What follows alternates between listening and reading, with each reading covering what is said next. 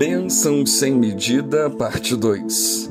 Dai e ser-vos dado boa medida, recalcada, sacudida e transbordando, vos deitarão no vosso regaço, porque com a mesma medida com que medirdes, também vos medirão de novo. Lucas 6:38. Qual é a diferença entre dar e doar?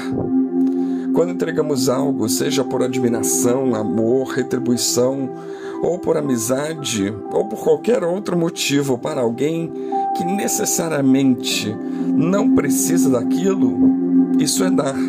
Por outro lado, quando entregamos algo, seja por compaixão, amizade, amor, empatia, retribuição, para alguém que realmente necessita, isso é doar.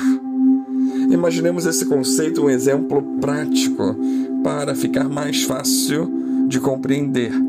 Supomos que temos um grande amigo com uma boa situação de vida, tanto financeira quanto familiar, profissional e espiritual. E essa pessoa está fazendo aniversário, e por considerá-lo nosso amigo, lhe damos um presente. A verdade é que, por mais que o nosso amigo goste e fique agradecido com o presente, tal item era algo que ele mesmo poderia facilmente comprar por si, visto que possui uma boa situação financeira. Ou seja, o presente não era algo que ele realmente necessitasse. Nesse caso, nós demos algo a ele e praticamos a virtude da generosidade. Já com relação a doar, imaginemos que conheçamos ou porque procurar, procuremos alguém que por algum motivo não tem condições de comprar um tênis. Se compramos um e entregamos a essa pessoa, estaremos fazendo uma doação e, ao mesmo tempo, estaremos praticando a virtude da caridade. Primeiro, devemos doar parte de nós mesmos, do que nós temos, na forma de tempo, ajuda, conhecimento, sabedoria, dinheiro, esforço, orações, para o nosso próximo de tal forma que isso venha agregar valor para a vida deles, sejam eles conhecidos ou não. E só depois este valor será revestido para nós. E obviamente tal retorno virá também de várias formas diferentes, que podem ser mais tempo, mais ajuda, mais conhecimento, mais sabedoria, mais amor, orações, dinheiro. Entretanto, é preciso que saibamos que o retorno só acontecerá quando tivermos gerado grande quantidade de valor para o nosso próximo, primeiro plantando, depois colhendo. Quando a pessoa planta um campo de trigo, o que ela está realmente fazendo é gerando valor para as demais pessoas que processarão o trigo, transformando o grão em farinha. Para aqueles que usarão a farinha de trigo para produzir uma multidão de alimentos, para as pessoas que venderão tais alimentos e também para as pessoas que vão consumir tal alimento.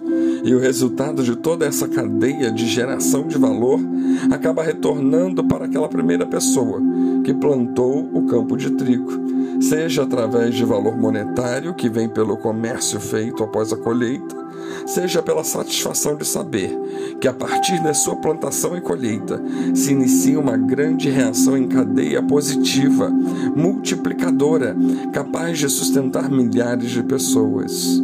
Pois é, gerar valor para as pessoas cria um círculo virtuoso, também conhecido como círculo de poder. Sejamos como a pessoa que planta o trigo comecemos imediatamente a gerar algum tipo de valor para o nosso próximo. Família, amigos, conhecidos, igreja, desconhecidos e sociedade. Porque assim todo valor que criarmos será transformado em retorno multiplicado para nós mesmos. Mas pratiquemos muito mais a capacidade de dar do que a de receber Pois está escrito: mais bem-aventurada coisa é dar do que receber. Atos 20 e 35. E isso nos leva ao ponto-chave desse texto. Cristãos sempre doam e dão muito mais de si para os outros do que recebem. E fazem isso simplesmente porque são orientados pelo amor que possuem no coração. Mesmo assim, aquilo que Deus reverte em retorno de benefícios é recalcado, sacudido e transbordando. O espírito do mundo tem tentado e por vezes conseguido perverter esse conceito, fazendo com que alguns acreditem que sempre vão receber muito mais do que plantam. Mas isso não é verdade. Embora toda a nossa colheita em qualquer área da vida seja realmente muito maior do que nossa plantação, a grande maioria do que é colhido por nós deve ser compartilhado novamente de diversas formas com o nosso próximo, seja com ajuda, conhecimento, dinheiro, tempo, apoio, de modo que a nossa porção em todo esse processo será menor. Mas não nos enganemos, porque o fato de ficarmos com a menor parte de toda a colheita não significa, em hipótese alguma, que esta parte seja pequena. Na verdade, mesmo essa parte menor sempre será para nós muito mais do que o suficiente para vivermos a vida sob medida que Deus tem para os seus filhos. E esta parte, teoricamente menor, será sempre muito mais do que pedimos ou pensamos. Portanto, não nos esqueçamos de dar, de doar, porque isso é indispensável. É para isso que Deus tem nos dado para compartilhar. Que Deus nos abençoe.